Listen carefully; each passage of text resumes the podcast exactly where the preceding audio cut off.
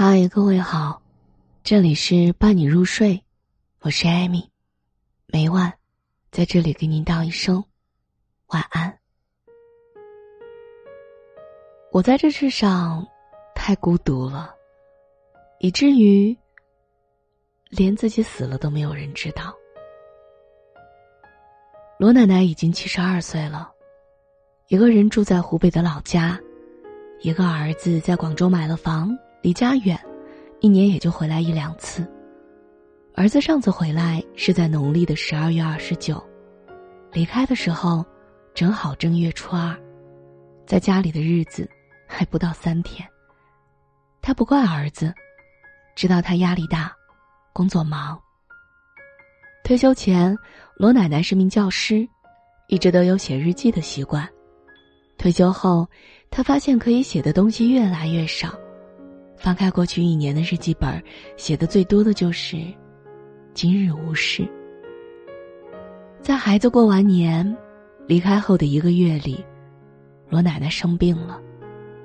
终于有一天，她艰难的在上面写了几个字：“没什么事儿，我就先死了。”罗奶奶去世的消息，儿子三天后才知道。向大郎已经七十四岁了。一个人住在重庆的某个深山窝里，老旧的房子，门槛儿和房门四角都已经磨圆，屋内一片漆黑，只有简单的桌子、凳子、蜘蛛网以及发散的霉味儿。村里没有年轻人了，二十岁到五十岁的都在外面打工，留在村里的大多都是六十岁以上的老人。年轻人留在农村，一年也挣不到两千块。向大兰的儿女也一样。邻居说，他的儿女孙子都对他挺好的，每次来看他都会给他钱花，只是常年在外，无法照顾。前几年，儿子还把老人接去了广东。不到三年，向大兰就回来了，人生地不熟，气候也不习惯，吃的也不习惯，日子久了，儿媳也合不来，越住越痛苦。回来后的向大兰越发不爱与人说话，不看电视，也不会用手机，很多时候就在门口坐一天，从早晨看太阳升起，到傍晚看太阳落下，不说一句话。有一次，邻居看他好几天不出门，就去喊门喊了好久，也没见答应，以为出事儿了，找了几个人准备撬门刚一碰到锁，就听到里边的声音：“不要敲门，别撬坏喽。”因为腿脚不便，向大兰买东西都要托人捎带。七月十七日这天，他给邻居十三块钱，请给他买十元的药酒，三元的止痛片。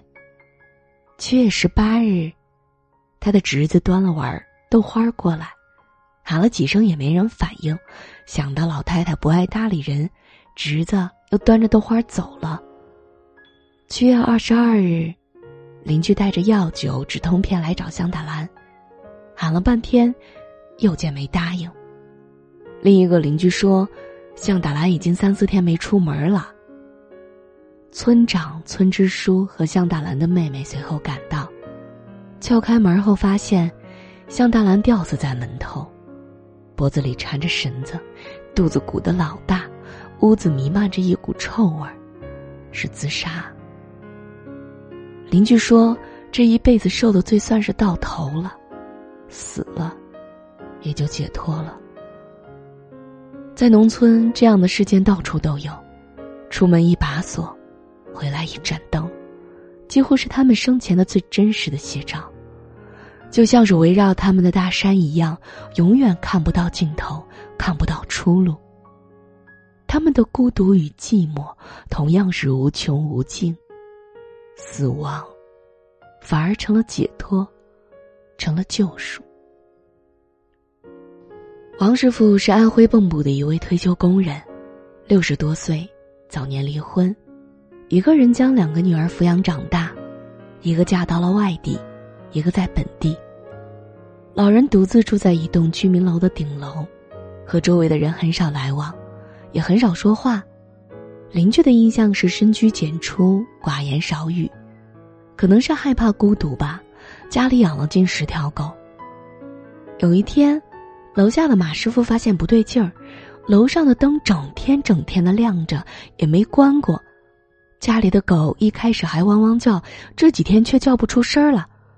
楼下的大妈说，已经好几天都没有看见王师傅出来过了，也没有看他买狗粮、遛弯儿。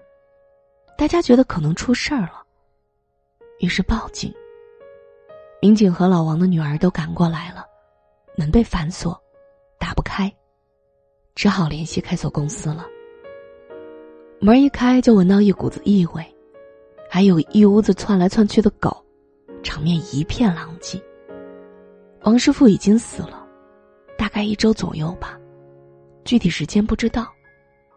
有人猜测，王师傅死后，狗开始叫，想叫醒主人，却发现主人再没有起来。慢慢的，王师傅的尸体开始腐烂，饿极了的十条狗就开始分吃王师傅的尸体。表面上繁华的都市，却居住着中国一半以上的孤独老人。没有陪伴，没有照顾，甚至连个说话的朋友都很难。他们徘徊于公园行走于河边，最终在没有黑暗的城市里等待死神的到来，悄悄离去，没人发现。很多人不知道年迈的父母是如何生活的，或许。当他们感叹岁月像把杀猪刀的时候，父母们却是抠着手指度日如年。又或许，当我们拎着面包、牛奶挤进地铁的时候，他们正拄着拐杖从公交车的起点坐到终点，又从终点坐回起点，反反复复，只为了多说几句话吧。小徐是上海徐家汇的一名送水工。每隔十天，他都要给小区的一位老奶奶送水。老人七十多岁，唯一的女儿结婚了，一个月回来看一两次。多数情况下，老人独自在家。送水的次数多了，就熟了。每次送水，老人都会找他做点小事儿，挪一下沙发呀，搬一下家具啊，或者替他扔一下垃圾。其实，就是想把他留下来多说几句话。小郑说：“我在给他换水桶的时候，他都会抓紧时间跟我说话，说家里有什么人呐，生活的怎么样啊，每天送多少水呀，等等等等的。每次离开，他都会拿些零食来，塞在小镇的口袋里。从没想过想找个人说话都那么难啊，哪怕只要几分钟。有一位刘爷爷已经八十二岁了，躲过了日军的轰炸机。”也挨过了三年自然灾害，晚年却被孤独捕获。三个子女，一个出省了，一个出国了，还有一个身体不好，很少过来。刘爷爷每天基本不着家，去江边看人下棋，或者在小区里看野猫打架，一看就是半天。实在没意思了，就随便找个公交车，从起点坐到终点，又从终点坐到起点。记者要来采访他，刘爷爷特意去超市买了一个里面有一整只虾仁的高档速冻饺子，一定要留记者吃顿饭。饭桌上，刘爷爷喃喃自语说：“爷爷其实不饿，就是想桌子对面有个人一起吃饭。”对他们来说，不缺钱，不缺穿，不缺吃，唯一缺的，是饭桌的对面能有一个人一起吃饭。